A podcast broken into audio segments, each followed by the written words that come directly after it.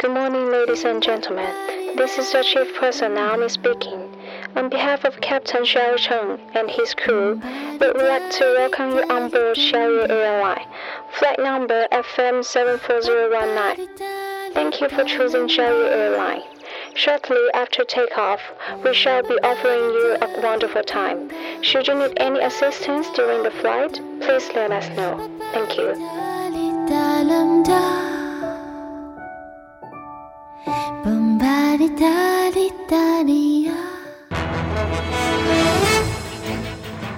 各位听众，晚上好，晚上好。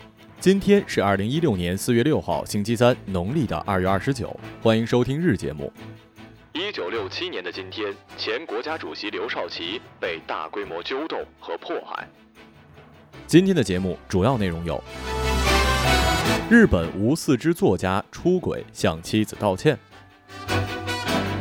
美容院二十元精油卖上万，受骗者多为老人。进口一吨卖出十吨，羊奶粉陷入狸猫换太子。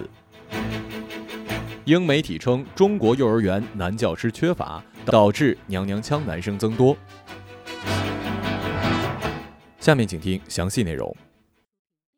没有四肢却凭借坚强的意志活出精彩的人生，并成为日本的知名励志作家，激励鼓舞了不少的日本民众。然而，就是这名三十九岁的励志作家，日前却被日本爆出了出轨。除了无四肢作家本人承认与五名女子存在不正当关系之外，日媒再次爆出猛料：无四肢作家以武扬匡出轨对象可能接近五十人，就连请来的女护工都不放过，私下对女护工进行各种勾引取乐。一个天生没有四肢的人，在任何人的眼里都是如此的不幸。对于以武扬匡来说，他并没有放弃，他通过自己的努力成为了一个励志的作家。他的小说被翻译成了十几国的语言，激励着无数身残志坚的人。这位老哥真的是身残。志坚啊，上帝少给了你四只，可能您的第五只就异于常人了呗。当然了，我们也不能因为一个人的生活作风问题就否定整个人。不过听说以武扬匡在台湾多次被写入了中小学课本，面对这种情况，台湾的课本估计得改喽。由此可见，世界上既有英俊的外貌，又有内涵修养以及思想道德水平十分高尚的我，还是很孤独的。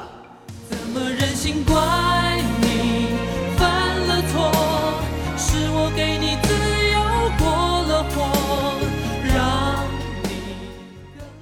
美容院在会场的门口专挑中老年人推销免费的足疗体验，拉到店里之后，技师通过话术套取老年人的话，说他们的身体有毛病，然而归结到淋巴或者是脏腑问题。等老年人听进去之后，就推销店里的精油按摩服务。因为店里的定价特别高，有客户不愿意办，这时候技师就会替客户说话，例如大妈不容易啊，我就会说打个折吧。冯某说这些项目是否有效自己不知道，之所以说这些客户身体有毛病，就是为了骗这些大爷大妈在店内办卡消费。做项目的精油进货价格最贵的不超过两百元一瓶，最便宜的二十元一瓶。但向客户介绍的时候，最低的价格一万多，好的要几万呢。越来越发现。我们这个播音主持专业实在是太有用了，因为各种骗子成功的主要手段就是话术，说话的艺术有木有啊？用郭老师的话来说，你也会说话，我也会说话，但是我要用说话把你兜里的钱放到我兜里来，这就是高科技呀！各位爷爷奶奶、叔叔阿姨、大爷大妈，没事多锻锻炼，听听我的节目，多笑一笑，什么病都好了。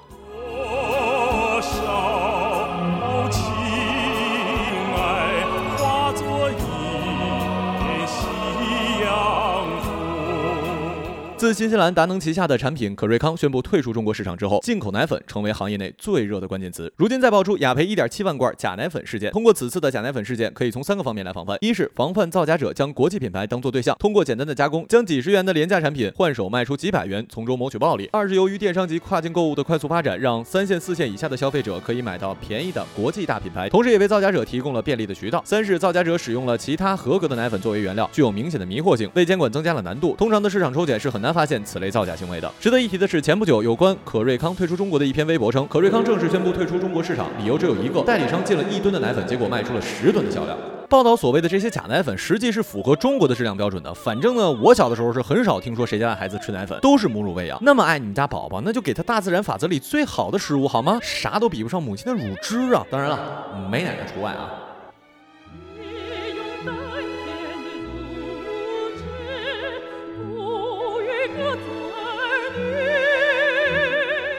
参考消息网四月六号报道，英媒称中国发起了增加招聘男教师的行动，因为家长和教育部表示了担忧，女性在课堂上的普遍存在，创造了一代女里女气的男生。中国日报称，学校里缺少男性行为榜样是个迫在眉睫的问题，而这些特殊的时期教育对于性格的形成至关重要。该报道还说，官员和父母都担心会出现女里女气的男生数量越来越多的趋势。家长抱怨说，缺少男教师意味着他们的儿子无法学习如何坚强，所以只好让孩子去踢足球，这样才能变得阳刚和坚强。首先，我并不认为越来越多的男孩子变得女里女气是因为幼儿园老师是女的造成的。我们小时候幼儿园老师也都是女的，周围也没有伪娘啊。男子汉气概是教育和生活中引导的，绝对不是因为身边是女生就会产生引导性和决定性了。当然了，幼儿园有男老师的确是很需要的，但是原因绝对不能归结在这一点上。但是家长的最后那句话，我倒是承认，在中国学足球、看足球，哪个心脏不坚强？我是女生，漂亮的女生，我是女生。今日人物：济南孩童。个人信息的泄露已经不再是一个新鲜的话题，频繁的推销电话与垃圾邮件让大多数人见怪不怪。不过，买卖孩子信息的行为您见过吗？只要花上三万两千元，就能买到济南市两万多条一到五岁婴幼儿的信息，顾客还可以选择买哪个区的。更可怕的是，除了孩子的姓名、家长电话，这些关于孩子的信息甚至能够精确到每个家庭的门牌号上。请问您是胡静瑶的家长吗？五号的上午，市民刘女士再次接到了这样的电话。半年多以来，她已经记不清接过多少次电话了。问她是不是胡静瑶的家长，每次都是不同的培训机构或者是什么单位打来的。让刘女士感到纳闷的是，她虽然有孩子，但是不叫胡静瑶。后来接到几次这样的电话，刘女士问他们是从哪里得到的联系方式，得到的答案是一般培训机构之间有合作，相互交流信息。当记者上网表示要购买济南市槐荫区和市中区一到五岁婴幼儿的信息的时候，对方表示济南市全市的一到五岁婴幼儿信息手头上有二十多万条，打包价三万两千元。如果只要这两个区，总数大约是八万多条，最低价格是两万一千元。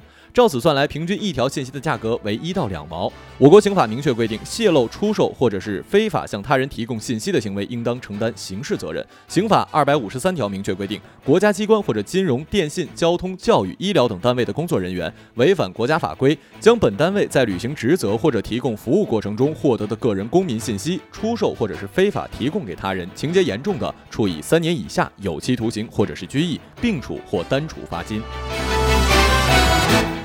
好了，以上就是本期节目的全部内容，感谢各位的收听，我们下期节目再见，再见。